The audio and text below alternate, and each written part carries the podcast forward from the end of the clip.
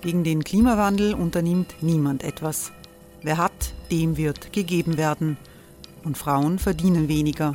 War ja immer schon so. Man ärgert sich und macht weiter. Was aber, wenn nicht? Wir haben eine Idee. Die Falter Arena macht die Bühne frei für Menschen und Projekte, die das Land verändern. Mein Name ist Eva Konzett. Ich leite das Politikressort im Falter. Und am Sonntag, den 26. Mai, veranstalten wir im Wiener Stadtsaal die nächste Falter Arena. Mit dabei unter anderem der ehemalige Politiker und Neosänger Matthias Strolz, Theresa Imre von Markter, Sonja Jöchtel von Love Politics oder Kari Ochsner von Ochsner Wärmepumpen. Machen statt jammern. Wir schauen uns an, wie das funktionieren kann. Kommen auch Sie vorbei. Alle Informationen und Tickets finden Sie unter falter.at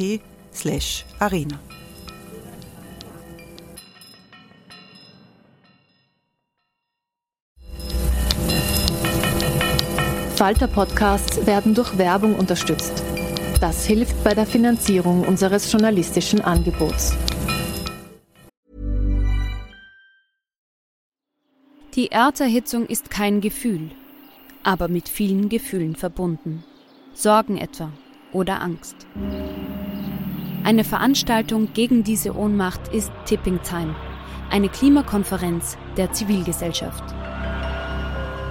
Von 9.5. bis 11.5. findet Tipping Time in Kooperation von Globe Art, Solektiv und Tangente St. Pölten statt und lädt ein zu Diskurs, Diskussionen und Workshops mit namhaften Vortragenden wie Nikolai Schulz und Friederike Otto. Weitere Informationen finden Sie auf www.tangentesanktpölten.at.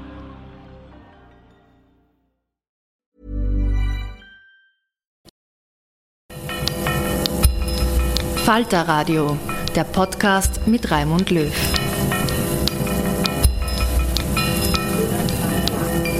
Sehr herzlich willkommen im Falter Radio. Mit Vergangenheitsbewältigung schlägt man sich nicht nur in unseren Breitengraden herum. Ein neuer Film erstaunt mit der Erkenntnis, dass auch in China zwischen Kindern, Eltern und Großeltern hartnäckig geschwiegen wird, wenn es darum geht, was man erlebt hat und was man getan hat. Die austrochinesische Filmemacherin Wena Zhao ist von Wien aus nach Peking aufgebrochen, um das eisige Schweigen von Eltern und Großeltern zu durchbrechen. Bei Jena ein Heimatfilm. Das ist eine Dokumentation darüber, wie zerstörte Hoffnungen, brutale Willkür und Mitschuld an vergangenen Verbrechen in einer Familie hartnäckig verdrängt wird. In einer Zeit der rapiden wirtschaftlichen Aufwärtsentwicklung. Ob wir in Europa das wahrnehmen wollen oder nicht, der Aufstieg Chinas zur Weltmacht ist die dominante historische Verschiebung des 21. Jahrhunderts. Nie zuvor in der Menschheitsgeschichte haben so viele Menschen in so kurzer Zeit ihre Lebensverhältnisse so radikal verbessert wie in China begleitet von furchtbaren Opfern gewalttätiger Politkampagnen unter Mao Zedong, die dem Riesenreich bis heute nachhängen. Aber die Chinesen, das gibt es genauso wenig wie die Europäer. Die Unterschiede selbst in der eigenen Familie sind riesig. Wir sprechen in dieser Sendung mit Filmemacherin Wena Chao, mit der grünen Nationalratsabgeordneten Eva Ernst Cicic sowie mit der Sinologin und Außenpolitikredakteurin der Presse Marlies Eder. In ihrem Film kommt die austrochinesische Protagonistin Wena Chao darauf, dass ihre eigenen Großeltern noch immer verfeindet sind, weil sie in der Kulturrevolution, als Mao Zedong die Jugend gegen das Establishment mobilisierte, in verfeindeten Fraktionen aktiv waren. Die Brutalität der Revolution macht auch keinen Halt vor der Familie meines Vaters. Meine Großeltern werden willkürlich in verfeindete politische Fraktionen gespalten und bekriegen sich am Esstisch. Seine Fraktion hat den Direktor der Universität für Fremdsprachen auf die Straße gezerrt. Sie haben ihn zu Tode getreten, bis alles aus seinem Körper herausquoll. So böse war seine Fraktion. Viele Institutsleiter haben sie erschlagen. Alles Konterrevolutionäre, die man zu Tode schlagen musste. So böse. Fraktionskämpfe. Halte dich an die Fakten, das ist so nicht passiert. Wenn das Lügen sind, dann habt ihr sie selbst in die Welt gesetzt. Das stand überall in den Wandzeitungen. Hm. Und Omas Fraktion war nicht so wild? Ja. Doch. Auch wild, aber ich bin nicht rausgegangen. Sie war zu Hause und im Hof. Ich hatte ja eine Kindergartengruppe, auf die ich aufpassen musste. Wena Chaos Urgroßvater Ying Yunwei war ein progressiver chinesischer Filmemacher, der vor dem Sieg der Kommunisten auch bei Mao Zedong hoch im Kurs stand. Angeblich hat Mao Zedong ihn empfangen. Und sie haben eine Nacht lang diskutiert. Dein Uropa hat damals sehr viel geraucht. Der Vorsitzende Mao ebenso. An diesem Abend haben sie zu zweit eine ganze Dose Zigaretten geraucht. Und warum wollte Mao ihn treffen? Er wollte sich mit ihm treffen, weil dein Uropa fortschrittlich war. Er kam von den Nationalisten und hatte in deren Studio einen Film gemacht. Es war ein Film über den Widerstandskampf der Minderheitenvölker gegen die Japaner.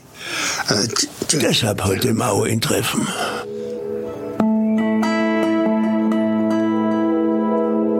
Mein Urgroßvater Ying Yunwei glaubte an das Versprechen der Kommunisten, das Land aus der Armut zu befreien. Doch unter der damaligen Regierung von Chiang Kai-shek war die kommunistische Partei verboten. Als geheimes Mitglied und mit seinen kritischen Filmen half er Mao Zedong an die Macht.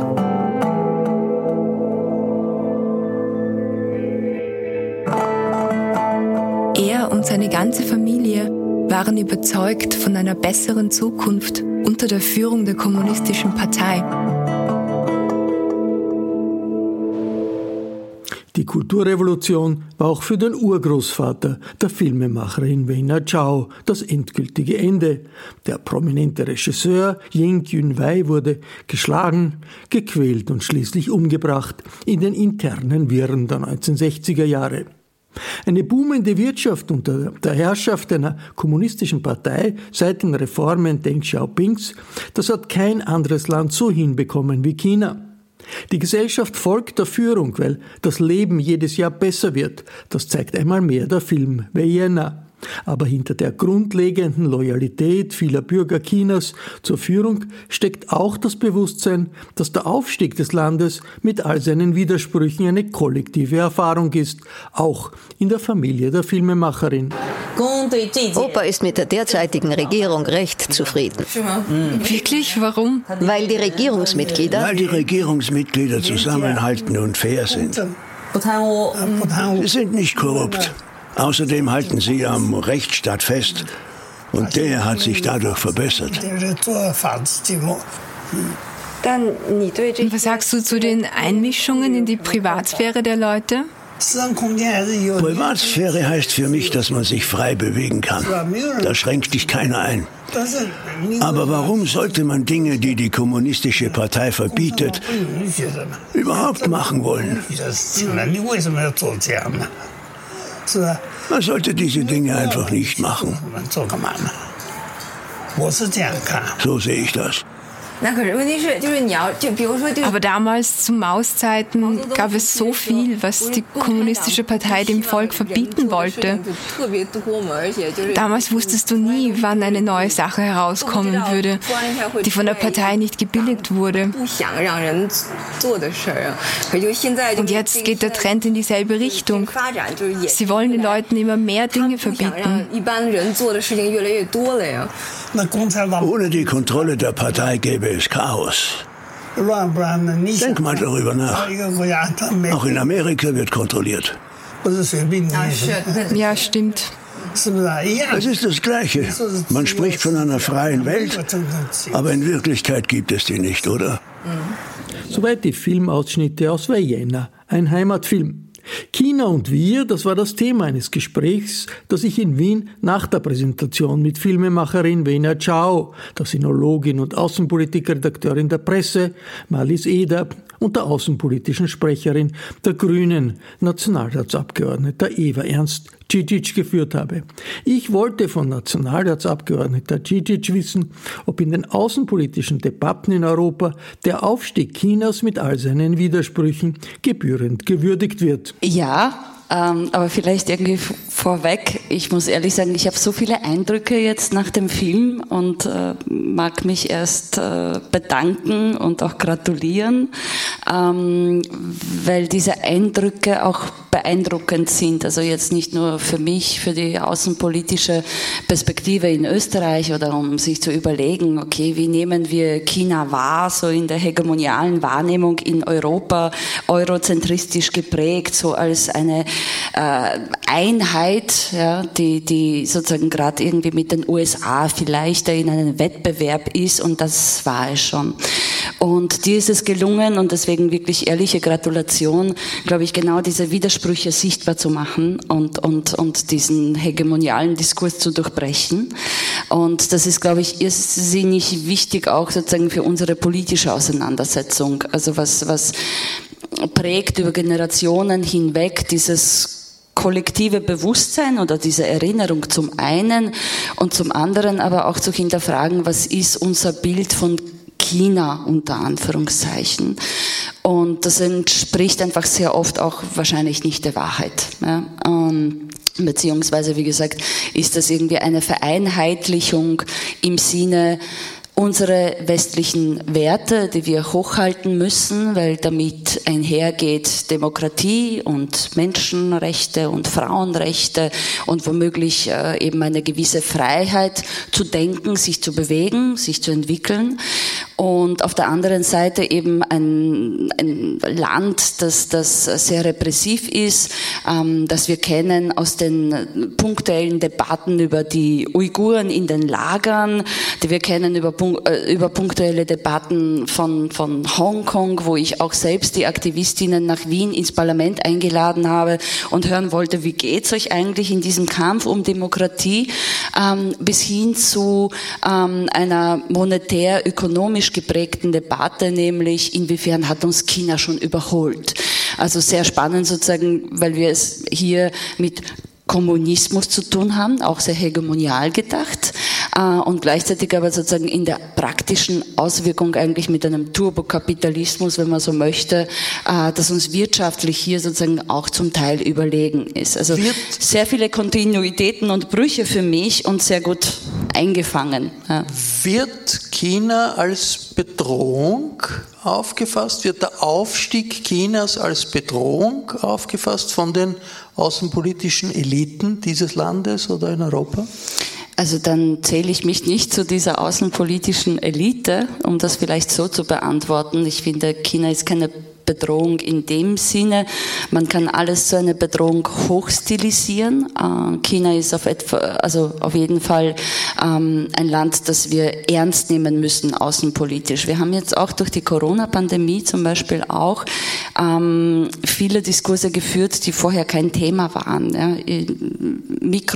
Mikrochips, Halbleiter beispielsweise, äh, die dann nicht mehr produziert werden konnten und wo wir in Europa, aber auch in den USA erleben mussten, dass unsere sozusagen Produktionslinien unterbrochen sind, wenn wir nicht mit China kooperieren. Also wir tun immer so, als stünden wir hier in einem Wettbewerb, also Kapitalismus versus Kommunismus und eben Menschenrechte versus repressives System.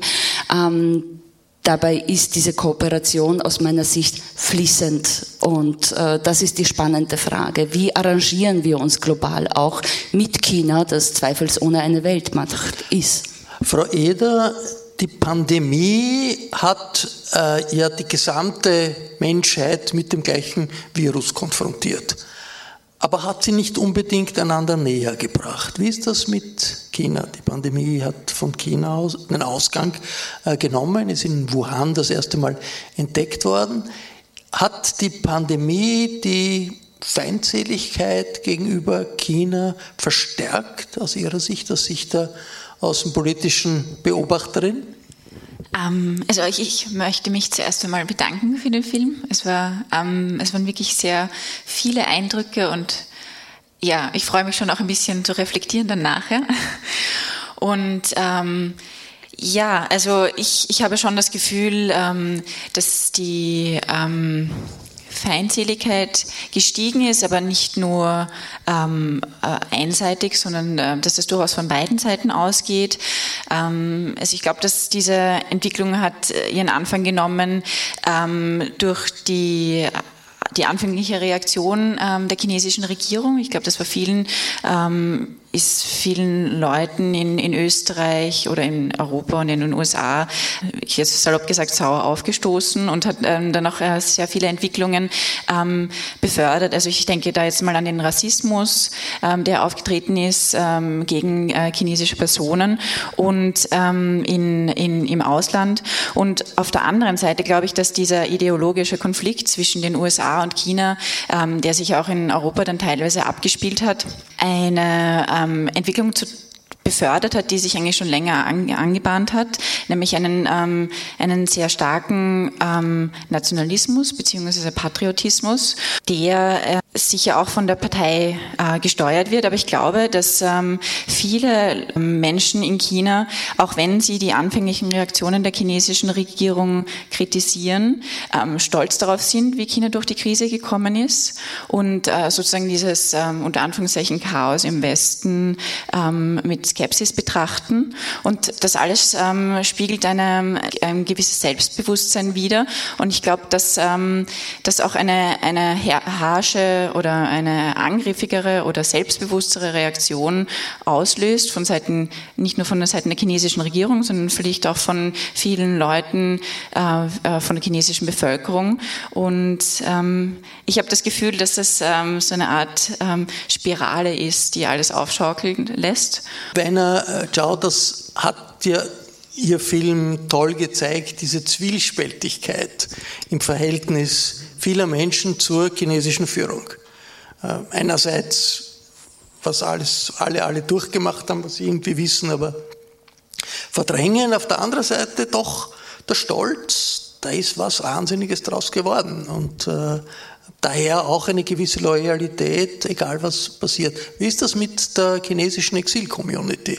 Ist da, wie ist das Verhältnis der chinesischen Exil-Community in Österreich, in Frankreich, in Deutschland äh, zum Aufstieg Chinas. Ist das äh, ein Gefühl schon des Stolzes, dass da wirklich jetzt eine Weltmacht entsteht? Oder gibt es auch einfach die politischen, was ist der Stellenwert der politischen Gegnerschaft vieler natürlich gegen die kommunistische Partei? Wie würden Sie das formulieren? Ich glaube, man muss da ähm, auch die Exil-Community sehr differenziert betrachten, weil eben es e-, enorme Unterschiede gibt zwischen der ersten Generation und den nachfolgenden Generationen. Also eben im, ich sage jetzt mal, in der öffentlichen Wahrnehmung des Westens, also steht meistens nur die erste Generation und ähm, bei denen ist halt schon die Verbindung zu, also zu China, also dem Heimatland, eine komplett andere als jetzt in meiner Generation.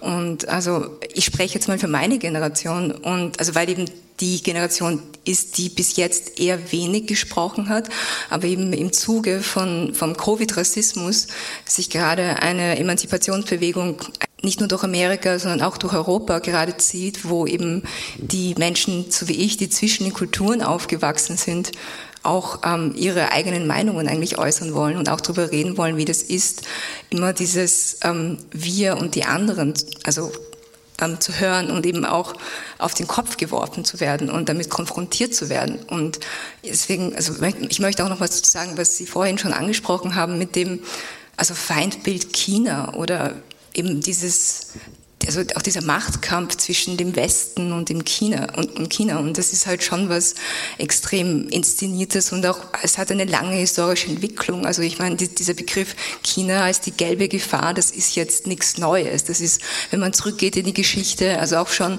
Anfang des 20. Jahrhunderts in, in, in Deutschland und auch in Amerika, also wurde immer schon, also die chinesischen Menschen als das Feindbild porträtiert und das ist auch eine, eine koloniale Entwicklung gewesen. Und es ist jetzt nichts, was durch Corona geschürt wurde. Corona hat nur gezeigt, was schon immer da war. Und also es ist der Rassismus gegenüber chinesisch oder asiatisch gelesenen Menschen ist jetzt nicht stärker geworden während Corona, sondern es ist halt nur ein Katalysator gewesen und viele Menschen, die sich das insgeheim gedacht haben oder halt das eigentlich nur so als Witz bis jetzt gesagt haben, haben sich getraut, eben diesen offenen Hass gegenüber chinesisch gelesenen Menschen auch auf der Straße auszuleben. Das ist die eine Sache, das ist Alltagsrassismus, aber auf der politischen Ebene ist das doch eine Auseinandersetzung. Da geht es um die Frage der Menschenrechte, da geht es um die Frage, ob jetzt in Hongkong demonstriert werden können soll, da geht es um die Frage, wie mit Minderheiten umgegangen werden soll oder auch um Pressefreiheit, die, die immer so völlig verschwunden ist aus der Volksrepublik. Das sind doch eigentlich Themen, wo man sich vorstellen müsste, also in China selbst äh, müsste das doch auch auf Sympathie stoßen und der, wird vielleicht durch den Patriotismus und den, und den Nationalismus in der Propaganda übertüncht. Aber in der Community müssten, also in der Exil-Community müssten das doch Themen oder auch Kritikpunkte sein, die ankommen, oder? Ich weil Sie das jetzt so separieren, Alltagsrassismus mit der Politik, es, ist, es steckt halt schon, das sind schon Zusammenhänge da, weil es eben struktureller Rassismus ist, der sich durch unsere gesamte Gesellschaft, egal ob es jetzt in diesem Alltagsrassismen oder ob es auch in der Politik, also ob eben diese, diese ähm, Gegenpol, also auch diese Polarisierung, also dieses überhaupt dieses Denken, dass es eben diese zwei Welten gibt, die so unterschiedlich sind. Also das spielt überall eine Rolle und eben also um ihre Frage auf ihre Frage zurückzukommen, eben also wie das in der Exil-Community so ist, das ist halt schon, also da gibt es halt unterschiedlichste Positionen. Also ich meine dieser Patriotismus, der von China auch sehr stark, ähm, also befeuert wurde, also Nationalismus und Patriotismus ist ja auch ein, ein Mittel in China gewesen in den letzten, ähm, also, also immer eigentlich schon, aber halt verstärkt in den letzten, ich sage jetzt mal, acht Jahren, seitdem Xi Jinping an die Macht gekommen ist, mehr oder weniger. Also um auch abzulenken von den internen ähm, Unruhen, die es vielleicht gibt, also mit der immer, also jetzt langsamer gewordenen Wirtschaftswachstum. Und es gibt eben jetzt auch verstärkt diese Narrative, dass halt auch die Auslandschinesen und Chinesinnen ähm, immer Teil sind von diesem großen China und aber gleichzeitig das auch missbraucht wird. Also es ist, ich finde es immer ein Problem, dass Menschen, die in der Diaspora aufwachsen oder leben, missbraucht werden von, ähm, sei es jetzt den Herkunftsländern der älteren Generation oder ihnen selber, für also irgendwelche großnationalistischen Zugehörigkeitsnarrativen oder von der Gegenseite von den Ländern, wo sie eigentlich leben und halt als die Feindbilder, als die Fremden dargestellt werden. Burroughs Furniture is built for the way you live. From ensuring easy assembly and disassembly to honoring highly requested new colors for their award-winning seating, they always have their customers in mind. Their modular seating is made out of durable materials to last and grow with you. And with Burrow, you always get fast, free shipping. Get up to 60% off during Burrow's Memorial Day sale at burrow.com slash ACAST. That's burrow.com slash ACAST. burrow.com slash ACAST. Äh, eh, Frage an die Sinologin und die Außenpolitik-Expertin. Was will denn China wirklich in der Welt erreichen? Es hat ja früher den Slogan gegeben von Deng Xiaoping, dem großen Reformer, der gesagt hat, äh, die Devise für die Außenpolitik sollte sein, möglichst bescheiden auftreten, dann möglichst nicht zeigen, wie groß und stark wir werden, damit uns niemand daran hindert. Und das ist eine Devise, die jetzt vom Präsidenten natürlich nicht mehr verfolgt wird, sondern die chinesische Führung sagt, wir sind Weltmacht, wir wollen als Weltmacht akzeptiert werden, wir wollen als Weltmacht angesprochen werden und auch als Weltmacht handeln. Was heißt das? Ist das so oder wie würden Sie sehen, was möchte äh, China in der Weltpolitik erreichen? Also ja, erstens, also das erste auch von Xi Jinping sehr offen deklarierte Ziel ist, dass ähm, China bis 2049 seinen, seinen Status als Weltmacht wiederherstellt. Ähm, und ähm, das Verständnis ist, dass, dass China keine aufsteigende Macht ist, sondern eine Macht ist, die ihren Status, den sie schon mal hatte, wieder sozusagen geltend macht. Und ähm, auf der anderen Seite sehe ich ähm, ähm, die chinesische Außenpolitik ähm, als, als Verlängerung der Innenpolitik oder beziehungsweise als Spiegel. Und ähm, deswegen ähm, glaube ich, ist alles, was äh, ähm, China außenpolitisch äh, vorhat, ähm, zur Sicherung der Macht der, der kommunistischen Partei und ähm, zum Bestehen der kommunistischen Partei. Ähm, ich, ich glaube, dass ähm, das Ziel ist, ähm, sozusagen so eine Art äh, Puffer zu schaffen von ähm, Ländern, die ähm, gegen den Einfluss aus, aus westlichen demokratischen Staaten die kommunistische Partei schützen. Es ist jetzt sicher auch so, dass die chinesische Regierung bereit ist, ihre innenpolitischen roten Linien, wie Sie gerade schon angesprochen haben, auch im Ausland stärker zu vertreten, um, einen, ähm, um eine, eine Gemeinschaft gleichgesinnter Staaten praktisch zu haben, die ähm, China gegen ausländischen Einfluss schützen wird. Frau Abgeordnete, wenn wir auf die Weltpolitik schauen, dann zeichnet sich ein großer globaler Konflikt zwischen den USA und China ab.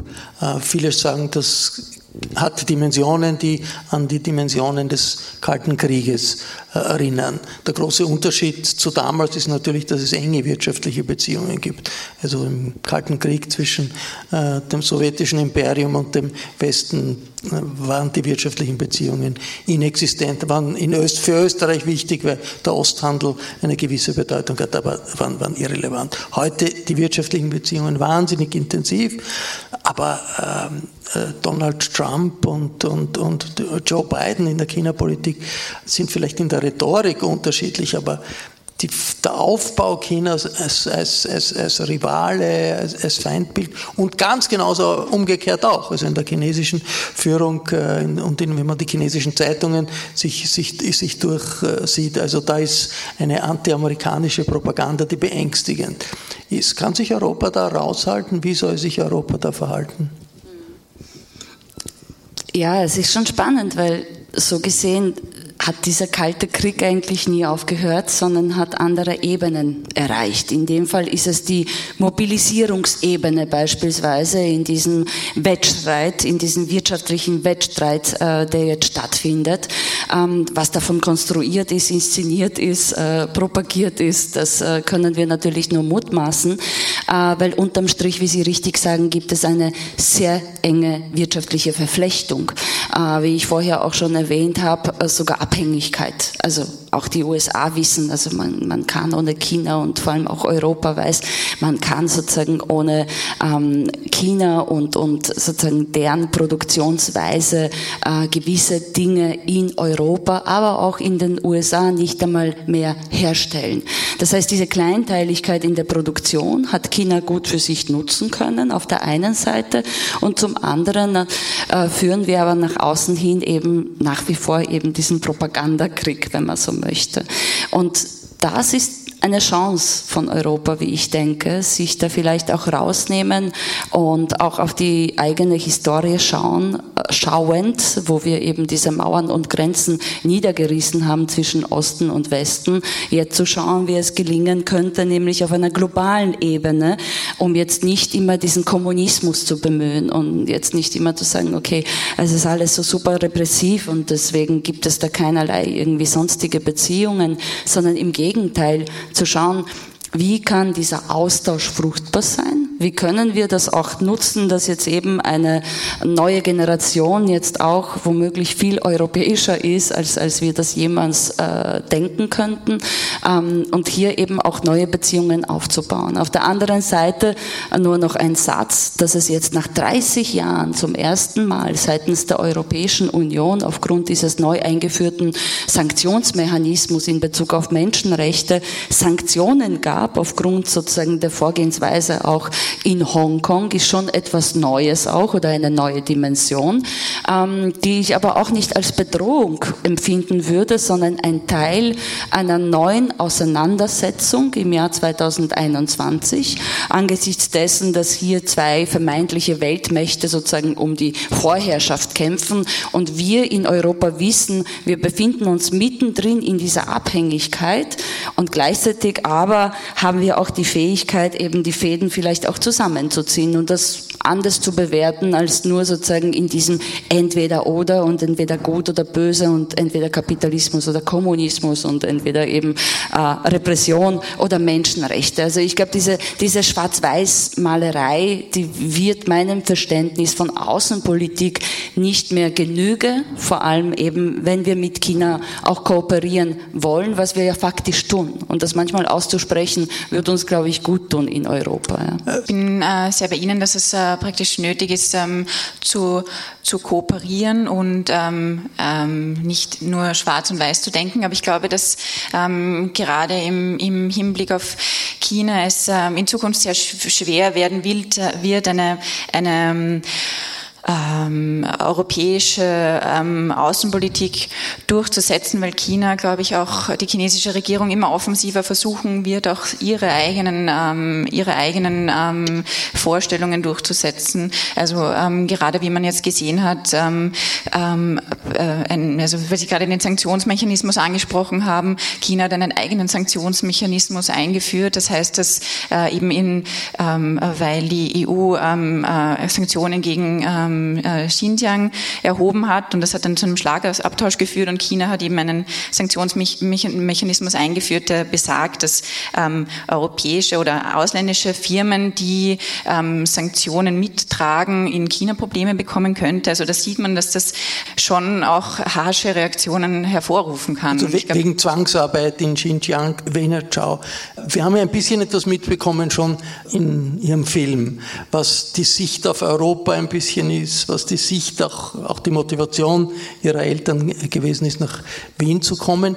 Gibt es so etwas wie eine vorherrschende Sicht auf Europa in der halbwegs informierten chinesischen Öffentlichkeit oder gibt es so etwas wie Erwartungen an Europa, dass Europa irgendwie etwas tut, um diese Polarisierung gegenüber Amerika oder auch diese krisenhafte Entwicklung, äh, die auch für China nicht gut ist, auf die einzuwirken? Ich glaube, dass Europa immer noch ein bisschen so, ein, ähm, also so eine romantische Vorstellung ist, die bei sehr vielen chinesischen Menschen vorherrscht. Und das, ähm, also es ist irgendwie interessant, weil es gibt einerseits so dieses, ähm, also romantisierte Bild, diese romantisierte Vorstellung gleichzeitig von denen, die dann in Europa wirklich schon selber waren, die totale Enttäuschung, wie rückständig alles hier noch ist. Also vor allem genau, man zahlt mit Cash. Genau, also in Bezug auf also Internet und Digitalisierung und also ich meine, ich, ich also vor ein paar Tagen war in den Medien, dass jetzt in Österreich endlich mit ähm, Handyzahlung also breiter diskutiert wird und das ist halt in China seit ich glaube 2013 so der Alltag Alltag und also und ich meine, sehr viele Chinesen, Chinesinnen, die nach Europa kommen, können es nicht glauben, dass es hier kein, kein, ähm, kein 5, 5G gibt. Äh, nein, 3G? 5, nein, 5G. Es ist, 3G ist das Covid-Ding, ja. Okay, also kein 5G gibt und, und ähm, ja, einfach, also das, dieses romantische Bild, das Sie gehabt haben und auch dieses Fortschrittsbild, das Sie vielleicht noch in Ihrer Jugend gehabt haben, dass das eigentlich überhaupt nicht der Realität entspricht und kommen dann eigentlich ziemlich enttäuscht dann zurück nach China. Und, aber es ist halt schon noch, also das ist immer noch den privilegierteren Menschen vorbehalten, also dass sie nach Europa selber reisen können, um sich ein Bild davon zu machen. Ja, aber die chinesische Mittelschicht sind einige hundert Millionen Menschen und das alle paar Jahre werden es ein paar hundert Millionen Menschen mehr. Also wenn die Reisemöglichkeiten wieder zunehmen, wird das äh, sicherlich in der ganzen Welt ein, ein Phänomen sein. Reisende äh, chinesische Touristinnen und Touristen, die die Welt entdecken, wie das die Europäer vor 50, 60 Jahren vielleicht gemacht haben und die Amerikaner schon ein bisschen früher. Und das Ganze vor dem Hintergrund einer so widersprüchlichen Geschichte, wie Sie das in Ihrem Film gezeigt haben. Vielen Dank. Ich glaube, es ist zum Verständnis dessen, was sich tut in der Welt, total wichtig, persönliche Erfahrungen auch zu erleben. Sie erzählen das aus der Sicht Ihrer äh, Familie. Wir leben in einer Zeit, in der sich alle äh, Weltteile gegenseitig äh, gegeneinander eher abschotten, indem man eher versucht, nur auf die eigene Nation zu schauen und auf die eigene Region zu schauen. Da ist das, glaube ich, ein sehr, sehr gutes Gegengift zu zeigen, dass die Schlagwörter von die Chinesen, genauso wie bei, auf chinesischer Seite die Europäer Unsinn sind. Und die Differenzierung ist immer der beste Weg, diese Vorurteile und die Abschottung, gegenseitige Abschottung der entgegenzutreten. Das war eine Diskussion mit der austrochinesischen Filmemacherin Wena Chao aus Anlass des Kinostarts für ihre Dokumentation bei Jena, ein Heimatfilm. Mit dabei waren auch die grüne Nationalratsabgeordnete Eva Ernst Cicic, die Sinologin und Außenpolitikjournalistin Madis Eder. Der Film läuft diesen Herbst in Kinos in ganz Österreich. Ich verabschiede mich von allen, die uns auf UKW zuhören, im Freirad Tirol und auf Radio Agora in Kärnten. Zeitgeschichte, Weltpolitik und filmische Dokumentationen, das findet im Falter seinen Niederschlag. Sollten Sie noch kein Abonnement des Falter haben, können Sie ein solches ganz einfach im Internet bestellen über die Internetadresse abo.falter.at. Ursula Winterauer hat Designation gestaltet, Philipp Dietrich betreut die Audiotechnik im Falter. Ich verabschiede mich bis zur nächsten Folge.